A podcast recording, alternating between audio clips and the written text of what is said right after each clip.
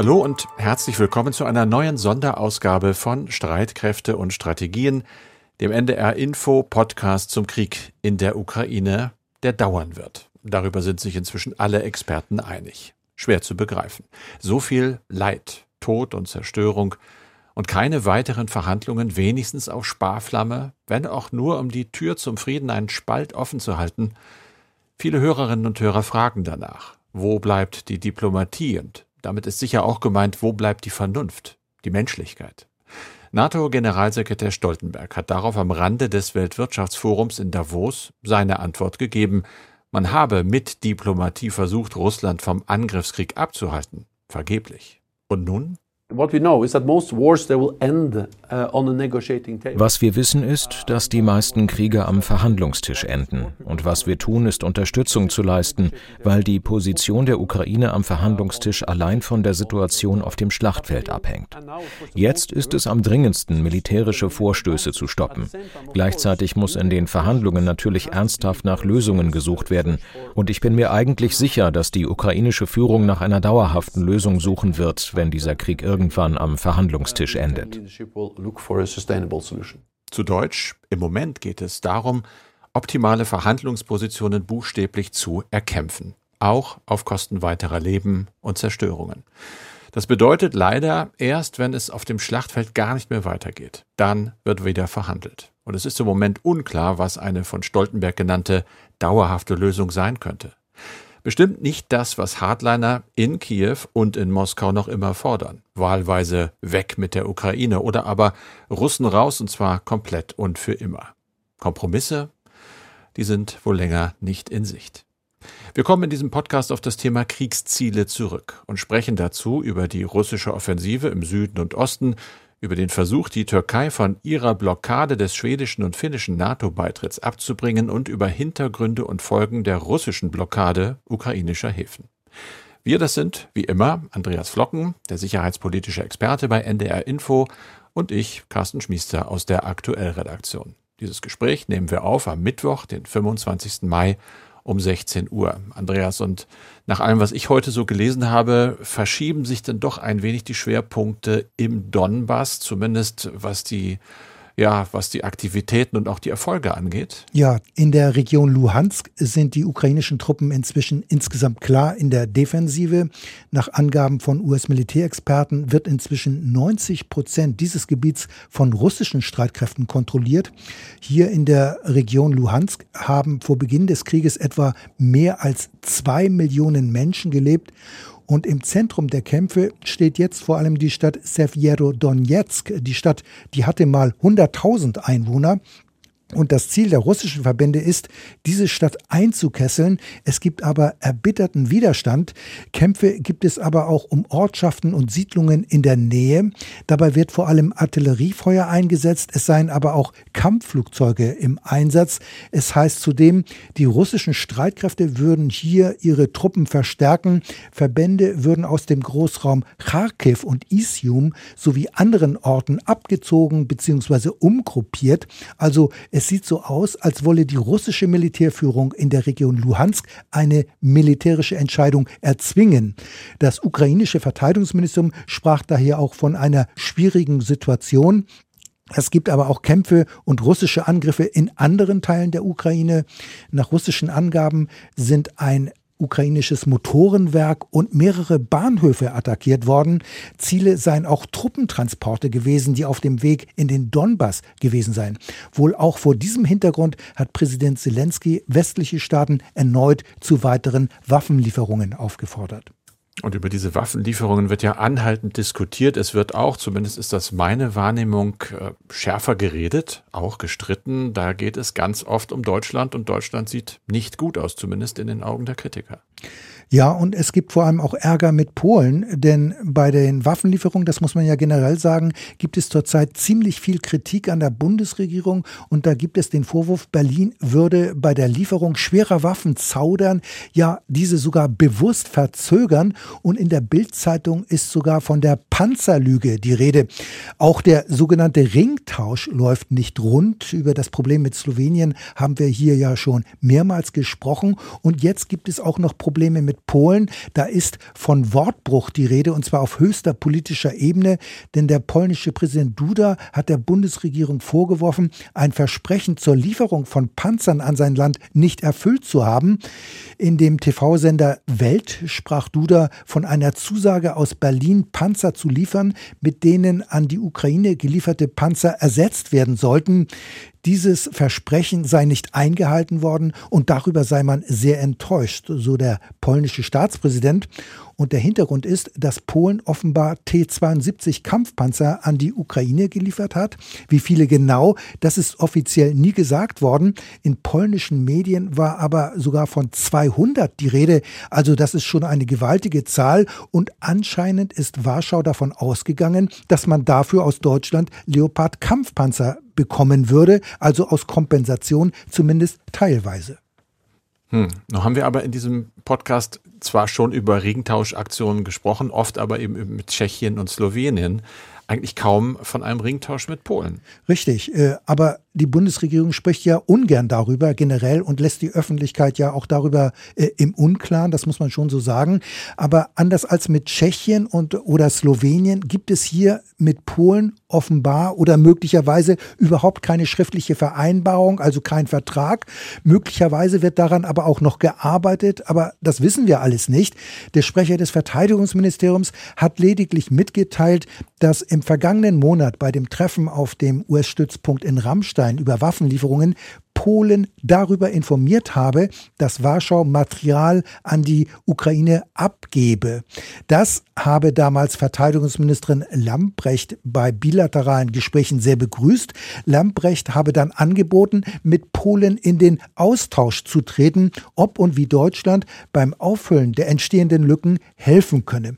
Und darüber wird offenbar jetzt zwischen beiden Seiten gesprochen. Dazu muss man sagen, Polen hat mehr Kampfpanzer als die Bundeswehr, nämlich rund 700 oder über 700 muss man sogar sagen. Und davon sind rund 200 Leopard 2 Kampfpanzer. Und nur mal zum Vergleich, die Bundeswehr verfügt über knapp 300 Kampfpanzer. Also so schnell könnte Deutschland ohnehin keine Kampfpanzer abgeben, schon gar nicht aus dem aktiven Bestand. Wie viel davon überhaupt einsatzbereit ist, äh, darüber wollen wir jetzt gar nicht reden. Das wäre nochmal ein eigenes Thema. Also da hat man in Warschau möglicherweise auch vollkommen falsche Vorstellungen, was machbar ist und was realistisch ist. Über dieses leidige Thema musste ja dann auch Außenministerin Baerbock am Dienstag mit ihrem polnischen Amtskollegen sprechen, denn das Thema belastet mittlerweile die deutsch-polnischen Beziehungen. Es bewegt die Gemüter und Baerbock sagte nach dem Treffen dann, Deutschland könne schweres Kriegsgerät nicht per Knopfdruck liefern und da hat sie natürlich vollkommen recht, denn natürlich will Warschau moderne Leopard 2 Panzer, die modernste Version und diese stehen beim Hersteller nicht auf dem Hof, sondern sie müssten erst bestellt und dann noch produziert werden. Und das kann schon mal einige Jahre dauern. Darüber muss man sich ja auch im Klaren sein. Dann stellt sich aber auch natürlich die Frage, wer diese Panzer bezahlt. Aber da hat Warschau bestimmt auch schon konkrete Vorstellungen. Carsten, Schweden und Finnland wollen in die NATO. Du als ehemaliger Korrespondent für die nordischen Länder hast in diesem Podcast ja schon öfter darüber gesprochen, auch darüber, dass die Türkei als NATO-Mitglied den Beitrittsprozess blockiert, unter anderem mit dem Vorwurf, die Länder seien Brutstätten des Terrors, sie würden kurdische Organisationen unterstützen. In der NATO gehen viele davon aus, dass der türkische Präsident Erdogan nur den Preis für seine Zustimmung hochtreiben will, am Ende aber zustimmen wird. Jetzt sind Vertreter Stockholms und Helsinkis nach Ankara gereist, um zu verhandeln. Wie stehen denn die Chancen für eine Beilegung des Konflikts? Also ich glaube auch, dass sie grundsätzlich ganz gut stehen, aber noch nicht so schnell, denn die Delegationen, die dahin gereist sind, das ist so, was ich höre auf Staatssekretärsebene, das sieht mir ein bisschen danach aus, dass da sondiert wird, dass man erst einmal abtasten will, die jeweils andere Seite. Wie weit seid ihr bereit, auf uns zuzugehen? Wie weit seid ihr, liebe Türkei, bereit, zurückzutreten, vielleicht von euren Forderungen? Dahinter stehen dann aber gerade im Fall Schwedens ja auch ganz grundsätzliche Probleme. Das Land ist ja angeblich eine Brutstätte des Terrors, du hast es gesagt, das ist ein sehr, sehr schwerer Vorwurf. Ich habe da lange gelebt und dann erlebt und erfährt man eben, Meinungsfreiheit ist dort ein sehr, sehr hohes Gut. Es gibt andere Gesetze, die lassen sich nach allem, was wir hören, mit denen, die in der Türkei existieren, nun wirklich nicht vergleichen, auch nicht was die Terrorbekämpfung angeht. Man weiß auch, dass Kurden in Syrien durchaus geholfen haben beim erfolgreichen Versuch, den islamischen Staat zurückzudrängen. Auch das wird ihnen in Schweden und in Finnland hoch angerechnet. Da gibt es also ziemlich krasse unterschiedliche Sichtweisen. Diese Terrorvorwürfe Ankaras werden natürlich auch nicht geteilt. Und ja, ich habe es angedeutet, ich sehe im Moment auf schwedischer Seite da kaum Kompromissbereitschaft, wenn es um die Meinungsfreiheit oder eben um die Antiterrorgesetze angeht. Äh, man weiß zum Beispiel, und ich weiß es, dass es in Schweden eben nicht ausreicht, äh, der Nachweis der Mitgliedschaft zum Beispiel in einer terroristischen Organisation zur Verfolgung. Man muss äh, aktiv, also der Staat, die Staatsanwaltschaft muss nachweisen, dass der oder diejenige, die da im Verdacht steht, konkret einen Terroranschlag geplant hat oder eben auch ausgeführt hat. Das ist etwas, was in Ankara komplett anders gesehen wird. Es gibt natürlich äh, keine offizielle Beziehung zwischen Schweden und der PKK, also der Kurdenorganisation. Die ist allerdings eben als Terroristenorganisation eingestuft und sie ist auch verboten. Es gibt heute eine ganz klare Aussage der Ministerpräsidentin Magdalena Andersson, die gesagt hat, wir schicken natürlich kein Geld an solche Organisationen und auch keine Waffen. Sie weist also wieder einmal die Vorwürfe zurück und hat sich dann nur sehr, sehr diplomatisch ausgedrückt, der Dialog mit der Türkei werde fortgesetzt und sie sehe dieser Entwicklung ja optimistisch entgegen. Man geht also tatsächlich auch davon aus, irgendwann wird der Knoten platzen, aber ich glaube eben nicht so schnell. Die türkischen Vorwürfe in Sachen Kurden richten sich ja vor allem gegen Schweden und weniger gegen Finnland. Die türkische Blockade gilt aber auch für Finnland. Ist das Land also mhm. so in einer Art Geiselrolle, in die, in die das Land jetzt gedrängt wird? Ja, das kann man, glaube ich, schon so sagen. Es ist halt so, dass die beiden Länder gleichzeitig den Beitritt zur NATO beantragt haben. Das wird im Paket jetzt äh, bearbeitet und deshalb wird es auch im Paket von Ankara blockiert.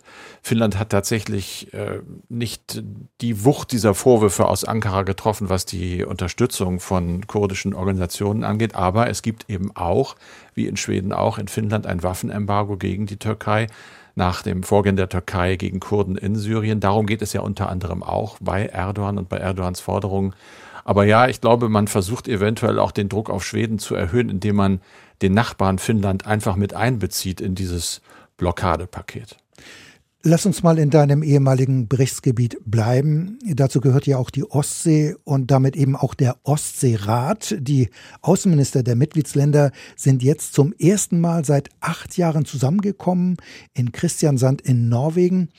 Aber zunächst einmal grundsätzlich, was ist eigentlich der Ostseerat?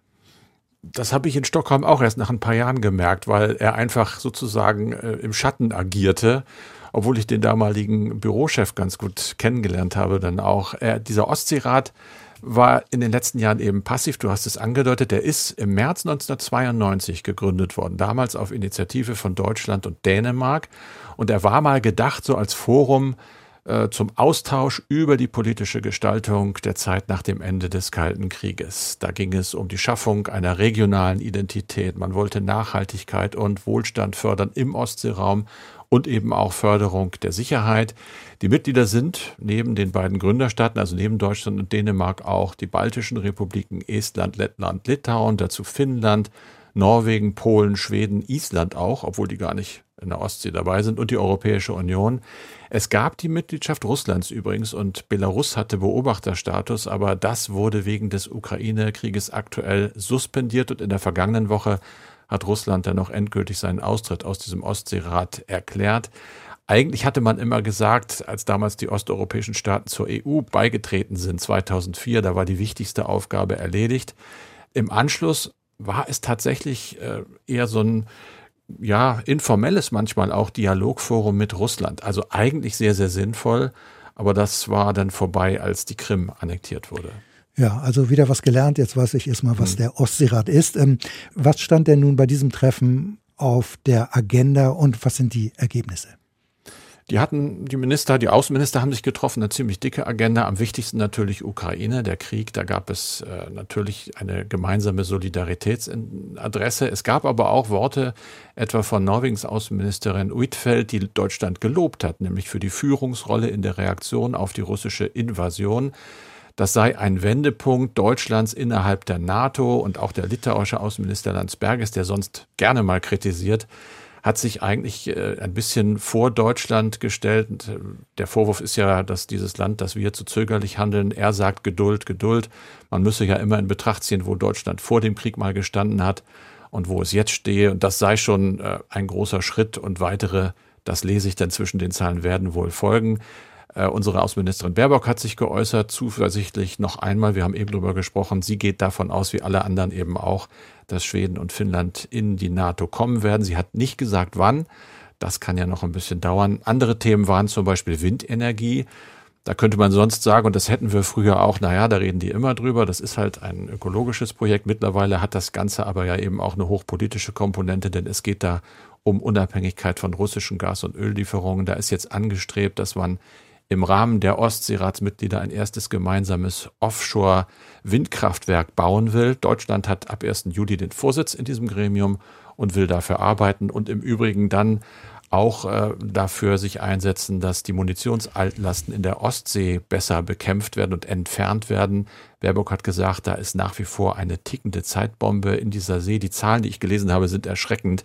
300.000 Tonnen konventionelle Munition und ja, bis zu 65.000 Tonnen chemische Kampfstoffe aus dem Zweiten Weltkrieg sind eben immer noch in der Ostsee. Ja, und darüber hatten wir vor einiger Zeit auch mal in diesem Podcast ausführlich berichtet. Mhm. Äh, Carsten, du hast erst kürzlich über Vorwürfe unter anderem von Außenministerin Baerbock gesprochen, nach denen Russland Hunger als Waffe im Krieg einsetzt.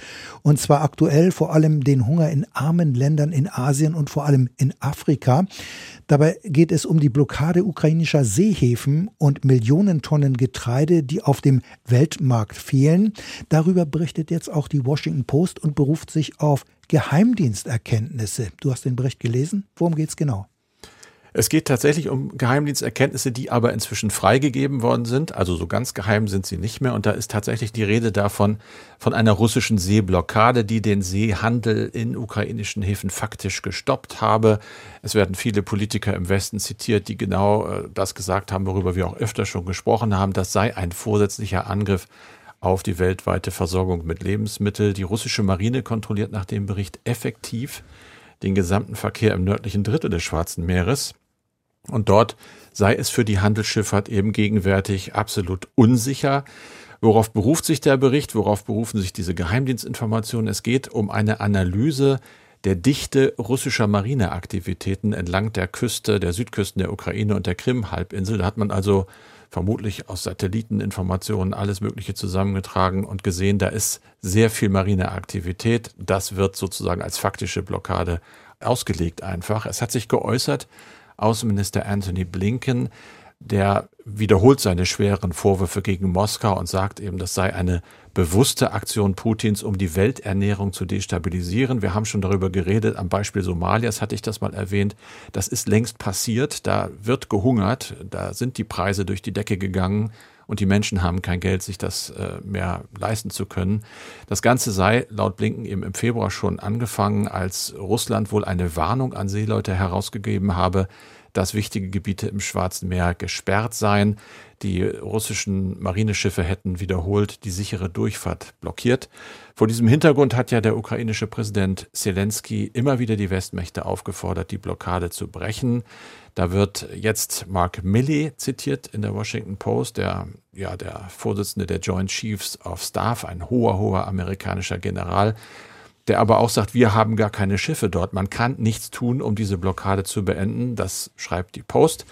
Wir haben allerdings Informationen, das hast du gestern erzählt, dass es äh, Anti-Schiffsraketen zum Beispiel aus Dänemark an die Ukraine gehen werden. Da könnte die Ukraine versuchen, das etwas zu ändern. Im Moment ist halt die Sachlage, und damit hört der Artikel auch auf, dass die ukrainische Marine zwar wie Sie schreiben, bemerkenswerte Erfolge gegen die russische Marine erzielt hat. Wir haben über die Versenkung des Flaggschiffes Moskwa berichtet, aber diese Angriffe seien einfach nicht ausreichend, um die Häfen wieder zu öffnen. Aktuell dazu gibt es eine Meldung aus Moskau vom russischen Verkehrsministerium, das am Mittwoch erklärt hat, dass der Hafen von Mariupol, also die gerade erst vollkommen eingenommene Stadt am Schwarzen Meer, wieder als ja, normal operational bezeichnet wird. Da sei also normaler Hafenbetrieb. Man mag davon halten, was man will. Etwas früher hatte ein Mitarbeiter des Ministeriums aber auch gesagt, äh, dass es möglicherweise irgendwann einmal internationale Gespräche, so muss man es richtig übersetzen, Global Talks geben wird, um ukrainische Häfen äh, nicht mehr zu blockieren. Und das ist ja sozusagen indirekt auch das Eingeständnis, dass da blockiert wird. Mhm. Andreas, die Mails sind dran. Michael Braun aus Issum in Nordrhein-Westfalen hat geschrieben. Bei den NATO-Beitrittsgesuchen von Finnland und Schweden, wir haben eben darüber geredet, ist immer von der Beistandspflicht aller Mitglieder die Rede, wenn ein Mitglied angegriffen wird. Eine solche Beistandsklausel gibt es auch für die Europäische Union. Klammer auf, Artikel 42 Absatz 7 Klammer zu. Darüber wird aber selten gesprochen. Schweden und Finnland sind EU-Mitglieder seit 1995, genießen also im Rahmen dieses Artikels bereits den Beistand aller EU-Staaten. Inwieweit überschneiden bzw. unterscheiden sich die Vereinbarungen von EU und NATO? Zunächst einmal, ja, das stimmt. Auch der EU-Vertrag von Lissabon hat eine Beistandsklausel. Ähm, das ist der Artikel 42 Absatz 4. Und das ist in der Öffentlichkeit gar nicht so bekannt. Und man kann sogar sagen, vom Wortlaut her ist dieser Artikel sogar noch stärker als der immer wieder zitierte Artikel 5 des NATO-Vertrages. Denn in dem EU-Vertrag ist ausdrücklich davon die Rede, dass die EU-Mitglieder alle in ihrer Macht stehenden Hilfe und Unterstützung Unterstützung leisten müssen. Im Artikel des NATO-Vertrages heißt es dagegen, dass Beistand geleistet wird, indem die Parteien die Maßnahmen treffen, die sie für erforderlich halten. Ich finde, diese Formulierung ist schon etwas schwächer. Aber für beide Artikel gilt, es gibt keine automatische Beistandspflicht. Das heißt, letztlich entscheidet jeder EU- oder NATO-Staat, wie er ein angegriffenes Mitglied selbst unterstützen will. Insofern unterscheiden sich die Artikel in dieser Hinsicht grundsätzlich nicht. Die entscheidende Frage ist allerdings, welche Organisation die Beistandspflicht besser umsetzen könnte. Und hier muss man ganz klar sagen, das ist zurzeit allein die NATO, die die Bündnis, die die Sicherheit der Bündnismitglieder garantieren kann. Denn die NATO ist ein Verteidigungsbündnis und hat die entsprechenden Strukturen und auch die eigenen militärischen Fähigkeiten, wie zum Beispiel die AVEX Aufklärungsmaschinen. Die EU dagegen ist vor allem eine politische und wirtschaftliche Gemeinschaft und nicht primär ein Verteidigungsbündnis. Allerdings, das muss man sagen, versucht man sich im Bereich der Sicherheits- und Verteidigungspolitik im Augenblick besser aufzustellen. Es gibt ja auch die sogenannten EU Battle Groups. Das sind zwei rund 1500 Soldaten starke Eingreifverbände. Allerdings gibt es hier eine Kluft zwischen Anspruch und Wirklichkeit, denn diese Verbände sind bisher noch nie eingesetzt worden. Allerdings gibt es jetzt auch wiederum einen zweiten Versuch, diese Eingreiftruppe neu zu strukturieren. Es ist ja kürzlich der sogenannte strategische Kompass der EU verabschiedet worden. Damit soll die militärische Kooperation der EU-Mitglieder verbessert und intensiviert werden. Aber all diese Maßnahmen können die NATO nicht ersetzen, sondern bestenfalls ergänzen. Und es hat daher auch schon seinen Grund, warum die EU-Mitglieder Schweden und Finnland gerne der NATO beitreten möchten, weil sie sich von diesem Bündnis eben mehr Schutz erhoffen als von der EU und nicht zuletzt, weil hinter der NATO auch die militärische Supermacht USA stehen. Na klar. Andreas, ich hatte eingangs ja gesagt, dass wir nochmal auf die Kriegsziele zurückkommen, zumindest was die Ukraine angeht, nämlich in Form einer Mail. Und diese Mail hat Roland Brenner uns geschrieben. Ich zitiere, immer wird Herr Zelensky zitiert, der die territoriale Gegebenheit vor dem 24. Februar herstellen möchte, beziehungsweise das als Sieg verbuchen würde. Was ist mit der Krim? Für Putin war sie wohl sehr wichtig, deswegen die Annexion. Ist die Krim für die Ukraine nicht so wichtig? Wenn diese Annahme stimmt, warum geht man damit nicht in die Verhandlungen und fordert, dass die Annexion amtlich gemacht wird und offiziell zu Russland gehört und sich Russland gegebenenfalls schneller zurückzieht? Oder will die Ukraine den Zustand vor dem Angriffskrieg hergestellt bekommen und dann sich selbst die Krim gewaltsam zurückholen? Also was die ukrainische Führung genau will, das wissen wir natürlich nicht so äh, genau. Aus Kiew war aber bisher regelmäßig zu hören, es gehe der Ukraine darum, die territoriale Integrität des Landes wiederherzustellen. Und die Annexion der Krim 2014 hat die Regierung nie anerkannt, denn dieser Schritt durch Russland war genauso völkerrechtswidrig wie der Angriff am 24. Februar. Welche Ziele aber bei möglichen Verhandlungen mit Russland durchsetzbar sind, das ist jetzt natürlich unklar und es hängt auch von der jeweiligen militärischen Situation ab. Bisher konnte man den Eindruck haben, dass es Kiew vor allem darum ging und geht, den Zustand vor dem Krieg am 24. Februar wiederherzustellen, also den Status quo ante. Und bei Verhandlungen mit Russland über einen Waffenstillstand vor einigen Wochen hat Kiew offenbar den Vorschlag gemacht, die Krim-Frage Frage noch offen zu lassen für einen Zeitraum von 15 Jahren und erst danach sollte es Gespräche geben, so hatte es jedenfalls geheißen. Inzwischen sind aus Kiew aber auch andere Töne zu hören, denn jetzt hat Präsident Zelensky gesagt, die Russen müssten auch die Krim verlassen, genauso wie alle anderen Städte, die sie jetzt kontrollieren. Gleichzeitig machte er aber in einem anderen Interview auch deutlich, dass die Kosten für eine Rückeroberung der Krim zu hoch sein würden. Also die Ziele, die ändern sich offenbar und sind nicht immer ganz klar. Es gibt hier in der ukrainischen Führung offenbar selbst noch unterschiedliche Vorstellungen und das zeigt aber auch, wie schwierig die Situation ist, denn für Moskau gehört die Krim klar zu Russland und es ist schwer vorstellbar, dass der Kreml die Halbinsel zur Disposition stellen würde. Eine wichtige Rolle wird aber spielen, wie die militärische Situation und das Kräfteverhältnis zwischen den beiden Kriegsparteien bei eventuellen Verhandlungen ist und aussieht. Denn die Ukraine plant eine Gegenoffensive und deswegen ja auch die Waffenlieferungen. Und wenn es Kiew dabei gelingt, die russischen Truppen zurückzudrängen, dann hat man bei Verhandlungen natürlich eine ganz andere Ausgangsposition und auch wenn es dann um die Frage der Rückgabe der Krim geht. Unsere E-Mail-Adresse wie immer streitkräfte.ndr.de, Streitkräfte mit AE. Wir kriegen viele E-Mails, vielen Dank dafür. Nicht alle können wir direkt beantworten, aber das wird Ihnen vielleicht manchmal auffallen, den E-Mail-Schreibern. Viele Gedanken tauchen ja auch in unseren Gesprächen einfach wieder auf. Das war's für diesen Podcast, wie immer mit Andreas Flocken und mit Carsten Schmiester. Wir sind wegen des Feiertages mit der nächsten Ausgabe dann am Freitag wieder für euch und für Sie da.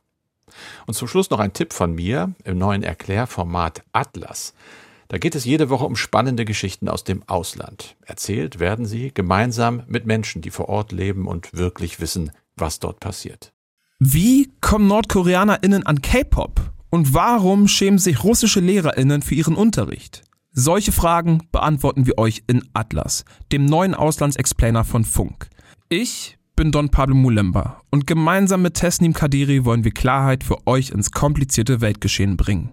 Dafür sprechen wir mit Menschen vor Ort und den ARD-KorrespondentInnen weltweit. Jeden Mittwoch gibt's eine neue Atlas-Folge auf YouTube. Wir freuen uns auf euch.